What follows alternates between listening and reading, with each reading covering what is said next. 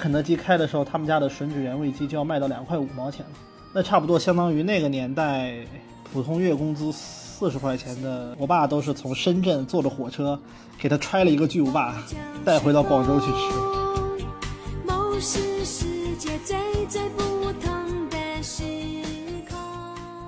因为五二零，大家都会说啊，你不帮我去排这个肯德基，你就是不爱我。拿捏了，爱 的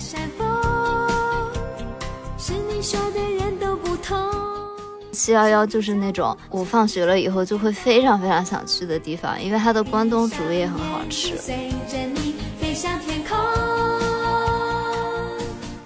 我们那个时候每个节假日都要去搞那种文艺汇演嘛，大家演一群狗，所有人都是小白狗，只有我演了一只大黑狗，因为我们老师就说我是最大只的，所以我要演那只大恶狗。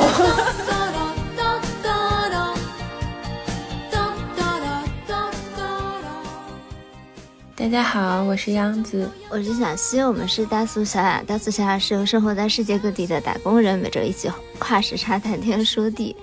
哎呀，我现在这个已经是肌肉记忆了。我刚刚说我是小溪以后嘛，我就想说完了完了，我不记得开头这句话要怎么说了，但是我的肌肉记忆就把它说出来了耶。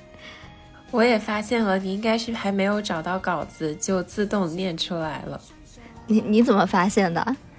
就是有一种刹不住车的感觉。是吗？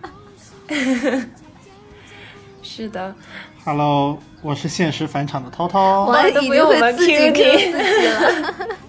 可以可以，非常好。那我们这一期要聊的呢，就是最近一个我们三个人都要过的节日，属于我们的节日。这个节日是什么呢？我有点不好意思，不会是儿童节吧？是的，怎么你们还做了一个戏，一个效果？就是嗯，我们要永远过儿童节，你知道吗？昨天我跟朋友吃饭嘛，我还在想说，因为德国是五月、六月假日特别多嘛，嗯，然后他们就说最近又有一个放假，我说啊，儿童节德国也放假吗？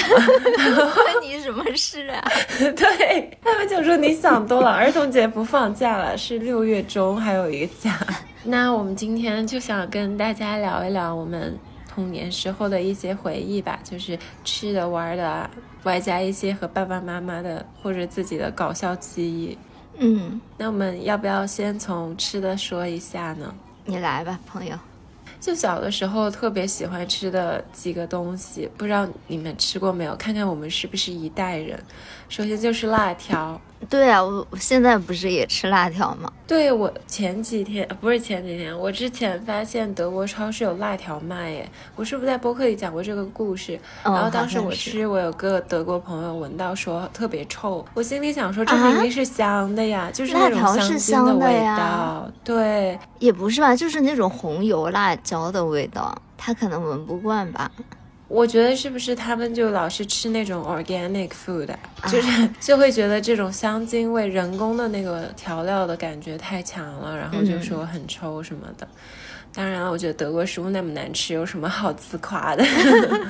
我我一直感觉你描述的是螺蛳粉，对啊，我就觉得辣条是好闻的，螺蛳粉确实是有味道。螺蛳粉确实是臭的，我之前鼓起勇气吃了一包螺蛳粉，那那个时候我还住在纽约嘛，然后那个煮出来以后，我我是用木筷子吃的嘛，我洗了那个筷子好多次，我感觉过了一个月吧，那个筷子还是臭的，就你每每拿起那个筷子就是螺蛳粉的味道，我后来不得已就把它丢掉了。我感觉就是我最近我学妹告诉我一个诀窍，说吃螺蛳粉就是你最后放那个酸笋就会没有那么臭。但是反正就是小的时候特别爱吃辣条了，那个时候辣条好像也是叫卫龙吧，还有一个叫李小鹏的，类似于辣条的东西，你们吃过吗？我都不记得辣条有牌子。说实话，卫龙这个牌子都是我后来长大以后，它突然变得很火，我才知道的。我以为辣条都是没有品牌的，五毛钱一袋那种。五毛钱两袋吧，小时候吃的。哦，还有一个就是类似于辣条的，我不知道你们那边有没有啊？就是我们那边有一个叫牛羊配的东西，没有哎、啊，这个我知道这个我吃吃过？我吃过，我没吃过辣条，但我吃过牛是吗？羊配。那个超好吃的。五，对，五毛钱一嗯袋儿。然后那种小小的硬硬的那种有味道的，类似于膨化食品、油炸食品，是的，是的。给央子描述一下。哎，我没吃过，我只吃过之前播客里也提到的南京板鸭。哦，那个我也吃过。那个我觉得在小时候真的觉得很贵耶，它要二块五一袋的。他们不是都是五毛钱一袋吗？没有那个特别贵，我印象很深刻，因为小时候我只有一块钱的零花钱，我 你买不起的个，东西，对，是我买不起的东西，我就要挤两天才可以买。你要挤三天，两块五。对，一个一个星期只能吃一次，听起来？好心一个星期可以吃两次。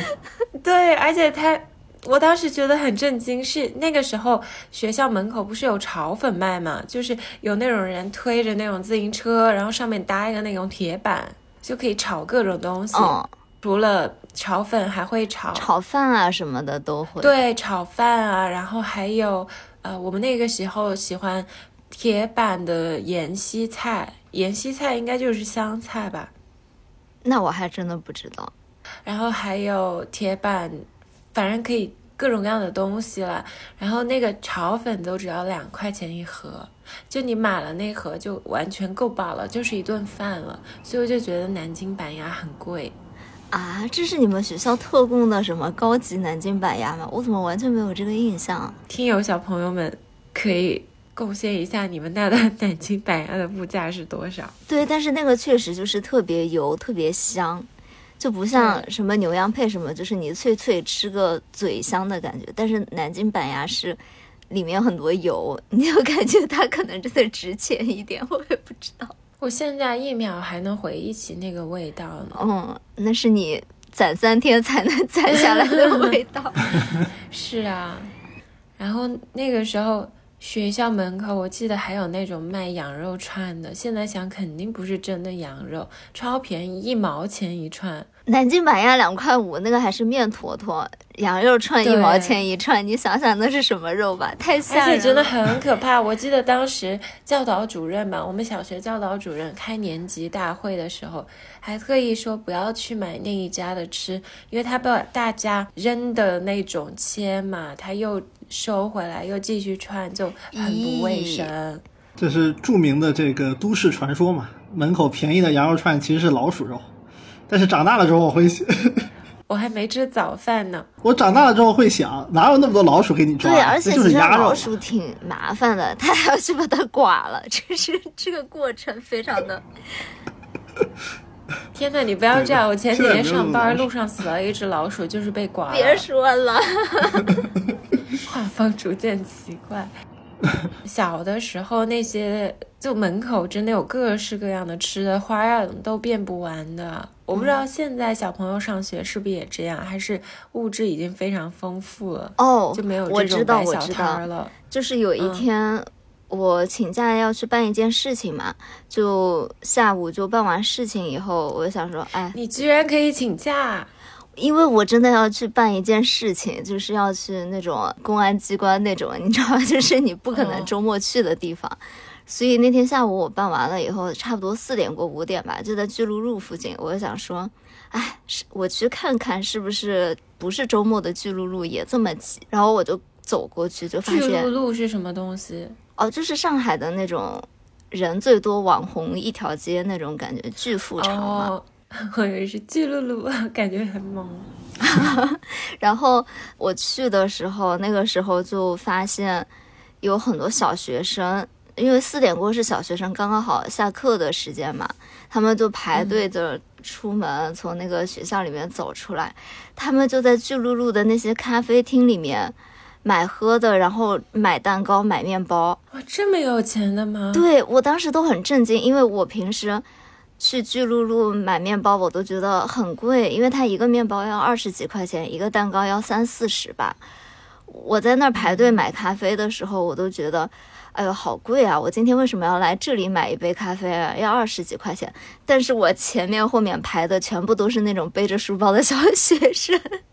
他们就会说我要两个这个蛋糕，一个那个面包，然后拿出自己的微信手机支付给人家扫码。我就想说，天哪，我活得不如一个小学生。但他们那边可能是那种比较贵的，什么国际学校之类的，好像也家里有不是国际学校，就是就是那种公立学校。但我当时真的有点震惊，就是我不知道这个消费水平，我很难理解。我感觉我周边的小朋友都是在麦当劳里面见的比较多。那也很贵啊。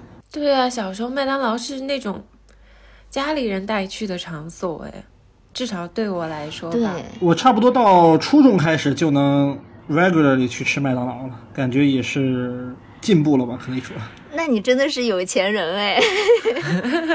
印象很深刻。啊，我初中去吃的时候，一个麦当劳二十一块钱的板烧大套餐，加一个六块钱的麦乐鸡，那它真的没有涨价，现在涨了，现在要三十来块钱。了。现在要三十多，嗯。我们为什么到现在对麦当劳的价格 了如指掌？可是我想说一下，上次回国的时候，我记得肯德基还有那种工作日午餐啊，巨便宜，二十块钱不到。哦，有那种随心配一加一十九块，啊，那个好像是麦当劳。天哪，这个有一点过于暴暴露自己的消费水平了。就 是我那天跟我爸聊天，我爸不是最近来欧洲嘛，我就觉得他说的那个很很对，他就说麦当劳和肯德基都是那种有长远布局的企业，就是他们布局都是几十年、几十年这样布局的。为什么呢？就是在你想，在我们小时候或者比我们更长一辈，像八零后这样，我们小时候看麦当劳和肯德基的广告，都是那种针对小孩儿的。嗯，就比如说爸爸妈妈带着小朋友去过生日啊这种，但是现在去看麦当劳、肯德基的广告，就是什么加班餐，那种都市小白领，对呀、都市你不觉得就打工人是指着我们就是这一代薅吗？对，他就是培养了一代消费者。就小的时候我们就是小朋友，然后随着我们长大，他就迭代了。光源式养成计划，我听说的麦当劳的长期计划是，就都说麦当劳是地产企业嘛，其实，就是他其实不会，就是尤其他的直营店不会特别在乎一店的得失或者说利润水平，而是说我把这个地方占住。对他们就是占这个口岸。麦当劳我不知道，但是第一家肯德基就是全中国的第一家肯德基，到今天还在天安门广场的旁边，就一个很很好的位置。我之前还去专门去看过，当然现在就看起来外观上看起来就跟一家普通的肯德基一样了。哇，我都可以想象那个时候，哎，我忘记是在哪里听到了说，呃，就是开第一家肯德基、麦当劳的时候嘛，北京有的四十岁左右的那种阿姨，他们会从别的地方辞职，专门要去那里当服务员。好像那个时候是一个还需要找关系才能去的工作。那是一个那时候还是相当相当高级的，而且我记得第一家肯德基开的时候，他们家的吮指原味鸡就要卖到两块五毛钱了，那差不多相当于那个年代普通月工资四十块钱的一百六十分之一，对，就很离谱的一个价格。然后，呃，你像汉堡那种，就我自己的记忆里面，我我妈跟我说，我爸都是从深圳坐着火车给他揣了一个巨无霸，带回到广州去吃。就到这种程度，哇，有点浪漫哎。这个故事作为涛涛的十年以上好友，我听了至少八次。这个我自己也是印象非常深刻，主要是我以为那个时候的麦当劳、肯德基主要的就是 target 是像我们这样的小朋友，因为那个时候真的小朋友们过生日啊或者过节日嘛，就一定会去麦当劳、肯德基，就是请自己最好最好核心友友谊圈的那几个小朋友过去过生日，然后。麦当劳不是还有那种开心乐园嘛？他那个时候每个餐厅都有 专门给小朋友过生日的一个区生日域角，还有那个游乐场呢，一个小型的在餐厅。这个我有印象。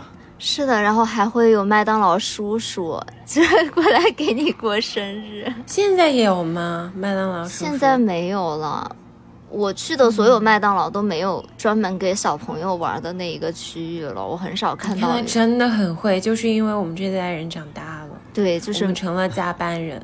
是的，就没没有必要再去玩那个游乐园了。然后，而且那个时候我记得特别印象深刻，我家附近有一家很大的麦当劳嘛，它是那种两层的，然后它一层到二层的楼梯间就贴了很多很多那种拍立得，就是你去过生日的话，你就可以和麦当劳叔叔合照。照，对，嗯然后你就可以贴那个拍立得在墙上，像一面荣誉墙。你知道我，我曾经来这里过过生日，我就会觉得好羡慕啊！每次我走那个楼梯，我就会觉得，天呐，我什么时候 能够出现在这里？而且小时候，我本来想接一个梗，然后岔开了。刚刚小溪说麦当劳、肯德基是给小朋友的，然后涛涛不是贡献了那个狗粮故事吗？我嗯想说，在爱的人眼中，你永远是小朋友。咦，但确实就是麦当劳、肯德基，它现在那个开心乐园餐嘛，上新的时间都已经调到五二零了。啊，嗯，我想再接一个烂梗，就是 你你们知道，其实我最喜欢的那种欧美小说和电影里面，男主角叫女主角就会叫 my kid。你想那个《简爱》里面，罗切斯特就是这么叫简爱的，可是这个我的孩子。这个听起来非常的控制狂哎，我觉得你就是喜 Mr. Big 欢也，是这么叫 Carrie 的，就是在《欲望都市》你就是喜欢这样的男的而已你，这是你个人的你你比较喜欢 DDLG 吧什么是 DDLG？？DDLG 是是 Daddy Dorm Little Girl 的一种相处模式。啊？你为什么知道这么奇怪的东西？哎，我之前看到有人那个签名写的这个，然后我说这啥意思，我就去搜了一下，这也太奇怪了，有人签名写的这个，应该是华社交软件吧，微博嘛我猜。，微博嘛，太恐怖。对，我们说回到那个 儿童不是儿童套餐吗？怎么怎么回到儿童方面对呀、就是今年的那个儿童套，呃其实也不是今年了，就是最近几年吧。我每年觉得这个儿童套餐都是一个大乱斗，就是肯德基和麦当劳的一个大 battle。哎，我记得是去年吧，就肯德基不是有一个那个鸭可达鸭会跳舞、跳广场舞的那个吗啊？？是吗？多少钱啊？那个超级火，我后来还是因为我没有抢到，我后来是在淘宝找人代购的。你这人就是那种消费呃什么 韭品牌最爱的人，对对，韭菜大王，就是而且总是在神奇的地方还还能割到你这个韭菜。啊，是吧？然后你为什么这么弱的说句是吧？试图带过，就是试图带过嘛。就但是那一年，因为呃去年我刚回国嘛，我都没有什么这是在五二零发售的这个概念，我我只是以为它只是一个普通的儿童套餐。今年我是真切的感受到了，因为五二零那天嘛，我跟我朋友约约了去逛街还是什么的。我们小时候是不过五二零这个节的吧？我都不知道五二零是一个和情人节。我们小时候不是 小朋友吗？哦，翻译，但是就是我以前没有这个概念，说五二零是和情人节是一样的节日。对我和我朋友约着去吃一个上海这边假的 Chipotle，我们根本不知道这是情人节，我俩在那儿吃 Chipotle，然后就发现路上好堵，就是那种可能平时十几分钟的路程吧，要打车要坐四十几分钟。就是那种人山人海，街上全部都是一对一对的情侣。Sorry，你现在说人山人海，我就想到陈丹青局部的开头。哎呀，今天怎么老是打乱你的节奏？My bad，Sorry。我就在等车的时候就在那里刷小红书嘛，小红书就精准给我推送说，今天就是肯德基开心儿童套餐发售的第一天，然后他就出了四款，是有 Hello Kitty、库洛米、大耳狗和布丁狗。布丁狗那个真的好可爱，超级可爱，而且布丁狗那个还会动，它是和可达鸭是一样的逻辑，就是肯德基近几年的玩具都是主打的一个吵吵闹闹，就它会一直在那里抖，在那里动，就啊，真的超可爱。它这个是你只要买套餐就会送一个吗？对，就是你买那种好像最便宜有六十九块九的那种全家这么桶套餐贵？啊，对，但是你平时吃一次肯德基那个全家桶也要这这个钱，它就相当于送你一个嘛。所以儿童套餐不不给送的。不是是啊，那个、他个，他给的是全家桶。而且你要是嫌这贵，我有一个朋友为了要那个库洛米的那个，V 了我们另外一个朋友，给他七十块钱让他去吃，只要把玩具给他寄过去就行。对，就是这样的。就是因为那天我去嘛，我就想说，这发售第一天我去一定能有吧。结果我走到肯德基门口的时候，我就刷到小红书跟我说，很多男生哦，早上八点过就去门口排队 帮女朋友吃肯德基，然后天那那天的肯德基店里全部都是坐着狂炫那个全家桶的男生，然后再帮女朋友排那个。所以我当时去的时候是下午了嘛，他真的很聪明哎，他就是这样营销。对啊，因为五二零就是人家都会说啊，你不帮我去排这个肯德基，你就是不爱我。拿拿捏。所以当我我们这种 好笑，sorry。当我去的时候嘛，嗯，他们就都只剩 Hello Kitty 了，另外三个好看的都没有。啊，所以 Hello Kitty 现在已经这么失宠了吗？对啊，就有那种顶流女明星跌下神坛的感觉，都没有人要 Hello Kitty。哦，说到这个，我想说一个，你们童年知道有一个东西叫晴天小猪吗？我知道，我特别爱。我小时候真的最爱的就是那个耶，我买水彩笔什么，我都要买晴天小猪的。还有酷狗，你们知道吗？酷狗最近那个味多美好像出了一个联名，是那个，但那个好像是大耳狗，酷狗嘛，那我就不知酷道了。狗，原来我书包都要买酷狗的。啊，我一搜怎么只有酷狗音乐？我搜不是酷狗酷音乐，真的很火，那个时候文具盒什么的，我还记得我爷爷奶奶在那个年代给我买了一个二十多块钱的文具盒，真的很贵。哦，我们那个时候真的有流行一阵那种，就看起来很复杂的文具盒，就里面有各种各样的风格，然后它它又很大，然后你可以像变形金刚一样，有一个专门的区域真的是放叉子什么的那种，然后什么都有。哦，还上面还可以写课表。还有各种各样的格子可以弹出来。不知道现在小朋友是怎么样的？我想问一个很弱智的问题：他们现在还用笔写吗？还是都管换电子了？他们可能比的是自己的 iPad 吧。他们上上课还是要用笔的吧？哦，但是现在小朋友们流行的是小天才运动手表，哎，小天才手表没有那个可厉害了，那个手表好像贵的也要几千块钱，就是你是可以打电话，然后联网、发微信什么的。因为有一天我就看到我还可以妹妹，发微，现在小朋友可以用微信了。对，因为有一天我就是我妹妹在我旁边嘛，我就听到她在对那个手表说话。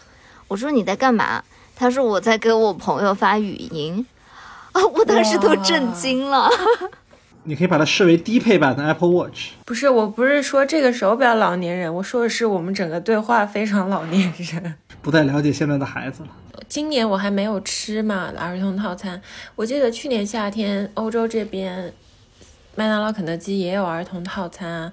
那个时候我就是总想去抽，里面可以中超人、中蝙蝠侠，就漫威是漫威吧，还是嗯 DC 啊？我总是分不清。是 DC，你问的我也不知道，我还在那儿是 DC，是 DC 果然这两个是幸亏有 DC 套套。对 DC DC 的那种漫画人物，然后当时我特别想中那个神奇女侠，然后怎么我就一直买了几个那个儿童套餐都没有中，所以我家现在那个门把手上还挂着蝙蝠侠呢，就是一个嗯低配的替代品。哎你你不能跟他说你要哪一个吗？不是，它是你买了就抽盲盒一样，哦你打开是啥就是啥，但是很便宜啊！我记得那个儿童套餐才四块九九吧，里面有很多吃的，还有什么苹果片、果西果冻的、炸鸡块什么的，就我感觉蛮适合我的。我就喜欢那种每一类品类很少量，但是品类非常丰富的那种吃法。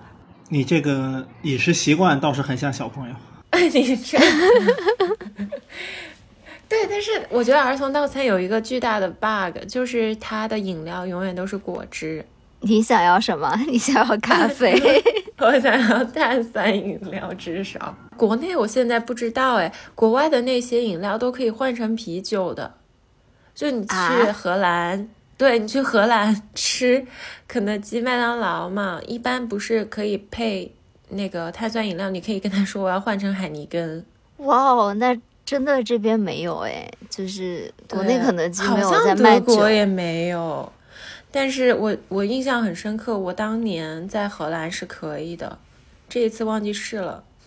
但肯德基和麦当劳的咖啡真的非常的难喝。他们如果要 target 打工人的话，我真的觉得他们在这个方面应该做得好一点。就是水啊。咖啡和这个儿童套餐我不了解，但是我要强烈批评他们的低卡套餐。他们的那个呃，麦当劳推出了一个什么五百卡的低卡套餐，然后就是一个汉堡，一个可能玉米，然后给你配一杯饮料，但是它的饮料居然只可以选无糖，对啊，低卡套餐不是应该是这样的吗？但是这无糖可乐真的很难喝，你宁可给我一杯水好吗？喝不出心血呗，我都点无糖可乐啊。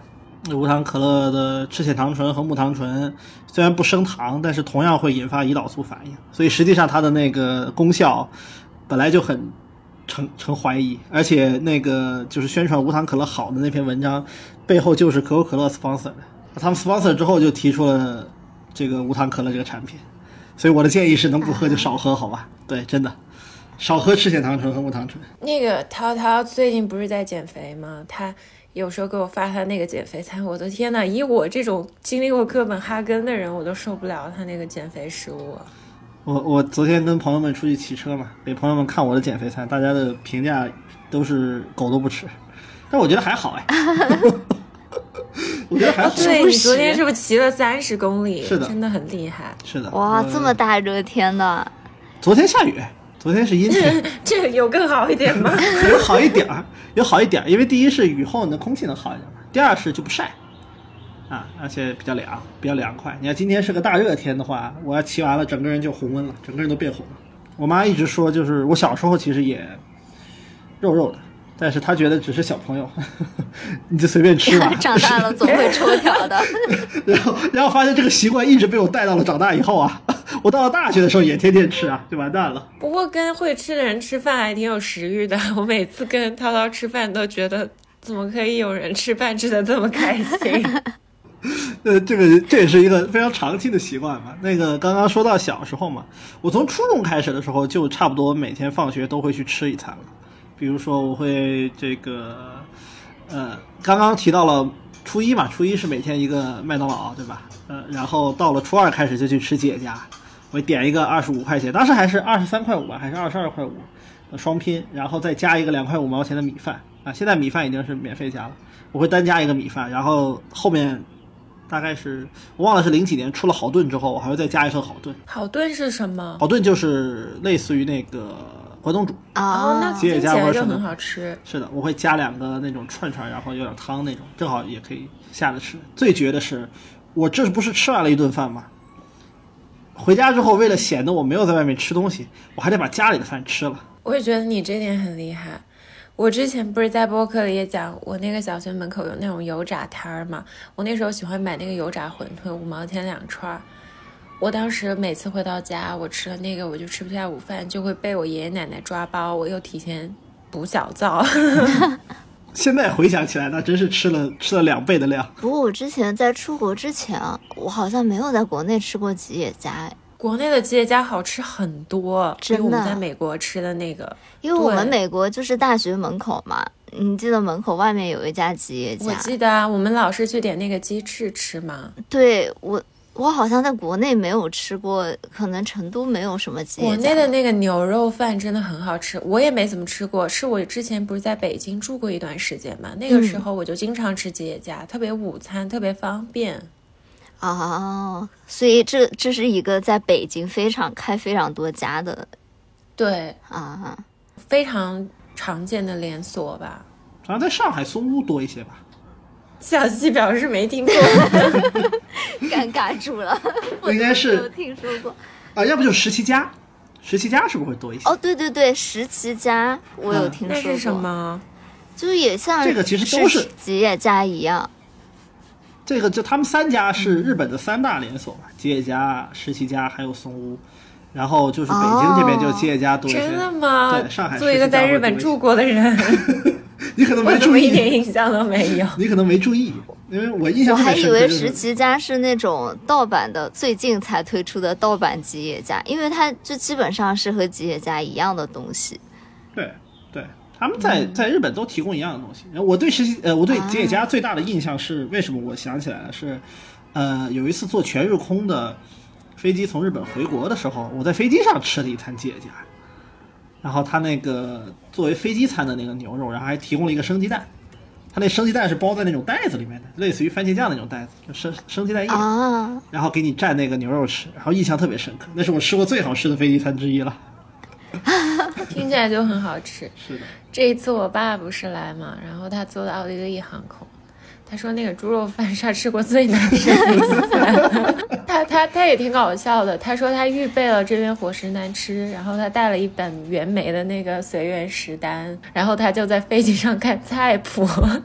这不是起到反作用吗？这是这是你爸爸的这个电子电子榨菜，真的 纸质榨菜。他都在想说，怎么有人可以把猪肉做成这样？但国外的猪肉就是很难吃啊，我没有在中国以外的地方吃过好吃的猪肉。但是我觉得欧洲的那些肉类啊，他们都不放血，真的是对对对，就是很。腥。但说到这个十七家，我还觉得蛮惊讶，因为我家楼下有一家十七家嘛，我之前从来没有敢去吃过，因为我不知道它是日本连锁，我看起来它就是里面灯光还蛮灰暗的。然后有一天中午，我就想说。呃，要不试试吧？我就在外卖软件上面点嘛，想说这个就在楼下，应该很快。它很便宜，才二十几块钱，你都可以吃到那种牛牛肉饭。我感觉好像现在这个物价，鸭肉吧？但它是牛，它上面写的是牛冻，对，是牛肉，它是那种非常成熟的料理包，非常成熟的中央厨房嘛。啊对，就是在料理包在国内火起来之前，他们都是中央配送。就好处就是味道非常的一致，但是坏处就是没有什么，就没有什么食物的味道了，就全都是他们中央厨房做的。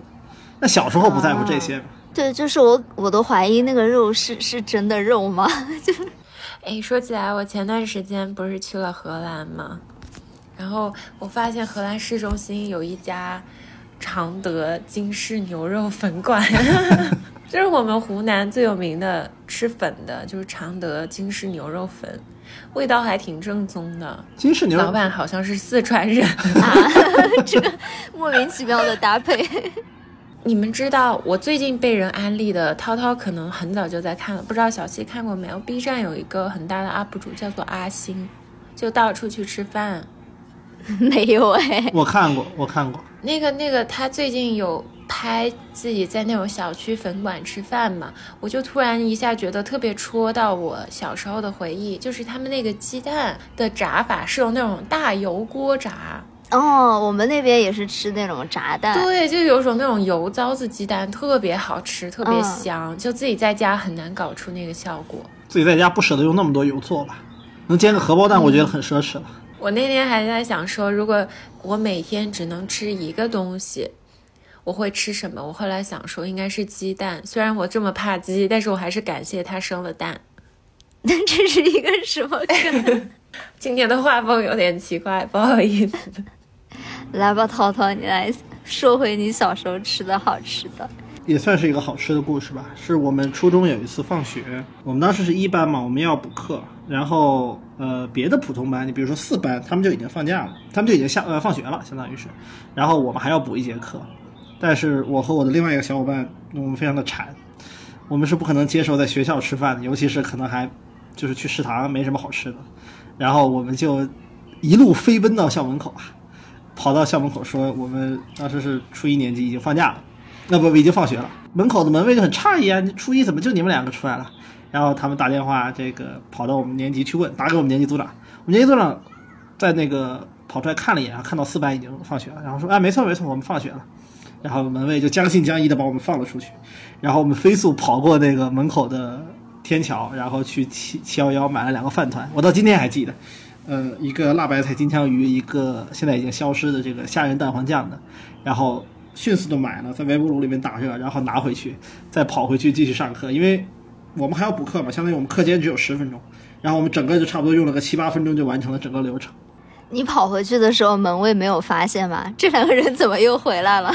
回来了倒是没关系，因为确实是放学了嘛，可能是我们要有什么事情，因为放学了你相当于自由了嘛，你可以去打打球啊什么的，去操场都无所谓。但是你说到这个七幺幺的饭团，我真的都可以马上想到它那个金枪鱼和 mayonnaise 的那个味道。我小时候好爱吃那个，天呐，你们怎么这么洋气？我们长沙没有七幺幺哎，我小的时候、只有千惠，叫千惠超市，不知道听友里面有没有长沙人？哦，成都是有蛮多七幺，也不是说特别小的时候，就可能初高中的时候就开始有很多七幺幺了。然后七幺幺就是那种我放学了以后就会非常非常想去的地方，因为它的关东煮也很好吃。我觉得别的全家什么的关东煮都不好吃，只有七幺幺的好吃。然后它的那个饭团，那个金枪鱼的酱也非常的好吃。现在想起来，可能这个味道有点垃圾，但是我那个小时候吧，就觉得 天呐，怎么有这么好吃的东西？就因为美乃滋什么的，它又很腻，然后又和在金枪鱼一起，就觉得哇，好好吃，永远的好神香。对，真的，嗯，而且七幺幺很能推出各种各样的就是人爱吃的食物，比如说，呃，我高中的时候实习的时候，人爱吃的食物，就是打工人嘛，这个形容。打工人爱吃的食物，就特别需要重油重盐的时候。我高中实习的时候还没有没有那么多的外卖嘛，然后当时所有人都会就是中午午休的时候就跑到七幺幺去排队买他的那个盒饭，然后。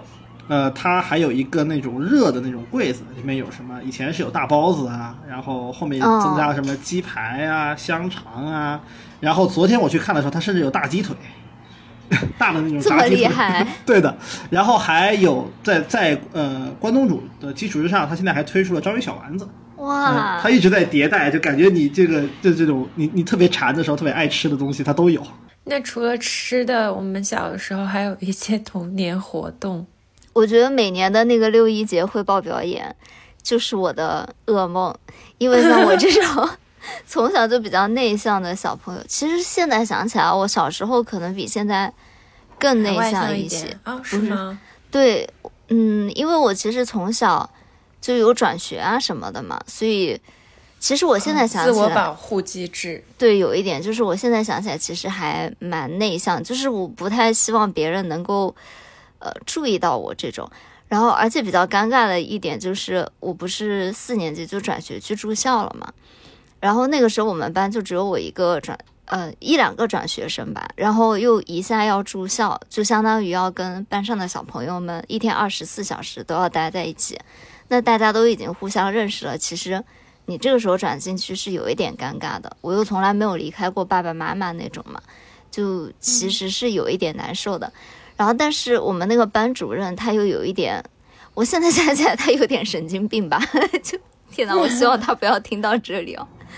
你也不是第一次说他了，哦，是是吗？我之前有讲过吗？就他小时候说我很丑。你说过啊，在我们说自卑那一期，哦，对他，反正就他小时候说过我很丑，然后他怎么会有这种人啊？我真很的是多这样的事迹，他经常开班会的时候就把我点起来，然后就开始说一些我那种这样那样这样那样的事情。我就小时候特别，我插一句，我感觉小朋友真的会记很久。最近不是浪姐嘛，嗯，我好像看到有那个小红书上有个帖子也说，龚琳娜她也分享过，她就是小时候，嗯，老师说她长得不好看，就说别人都是漂亮的小孩儿，对，因为老师在小朋友心目中是一个很权威的形象嘛，然后再加上那个时候其实我我也是第一次离开家，所以你那个时候会觉得跟小朋友们不是很熟悉，可能老师是有点像那种家长的形象，所以他这样总是把你点起来说你一些事情的时候，我那个时候就是每次我。特别特别难过的时候，他每次说我这些吧，他会先把我点名，然后让我站起来，然后就是班会嘛，就别的小朋友都坐在那里，然后他就让我站起来，然后他就开始说，就说好久。我那个时候就真的很想坐下，找个地洞钻下去那种感觉。哎，你说到这个，真的，小时候我不是一直学跳舞吗？嗯，然后我我老师也是这样，就说我不够瘦，然后就说你不能吃饭。我那时候还是小孩儿哎，就是还在发育阶段。对啊我们那时候每个节假日都要去搞那种文艺汇演嘛，在那种电视台什么的，就会给小朋友发盒饭，我们老师都不让我吃完，就说你应该瘦一些，你才能穿下那个演出服什么，才能更好看。天呐，你不是不够瘦，你只是长得比较高，这不是一件好事儿吗？对我这说到这个，我要分享一个自卑故事。你知道我们小时候那个舞团嘛，排了一个非常经典的舞，就是有两个舞，一个是俏花旦，就是呃呃嗯头上要顶一个铃子，有有段时间那个舞好像还上了春晚吧？对对对，就我们那个舞团也有编那个舞，然后另一个舞蹈叫做呃，好像是酷狗还是什么的，怎么又是酷狗啊？对，就是一大家演一群狗，什么东西？就是所有人都是小白狗，只有我演了一只大黑狗。因为我们老师就说我是最大只的，所以我要演那只大恶狗。啊，怎么能这样对一个小朋友呢？但是我那个角色其实很讨喜，你知道吗？就是因为所有的其他的小白狗都要演全程，那个舞蹈很长的，快七分钟呢。然后我就只用中途出场四十五秒。我那个情节是什么呢？就是那群、呃小白狗，反正是在一个地方很快乐的生活，然后突然闯入一只大恶人，就是那个大黑狗来打这些小白狗。然后我就是中途窜出去跟一只小白狗单挑，就是狗中之间的决斗，你知道吗？太离谱了！然后就是有很多翻跟斗，然后我化的那个妆就是要把脸涂黑，就鼻子上画那种狗鼻子什么的，然后穿的一个那种连体衣，大黑狗的连体衣。现在想起来有点性感的，有点像猫眼三姐妹。No No No，不是那个风格，就是小朋友，你知道吗？那个舞蹈特别成功，就我们那个舞团的其他舞都没落了，只有那个成为一个经典剧目。那个我后来成功到被邀约去北京参加比赛，那是我第一次单独出远门，当然是跟团了，就是舞团一起，但是家里人不跟随的那种。那会儿我可能八九岁吧，去北京。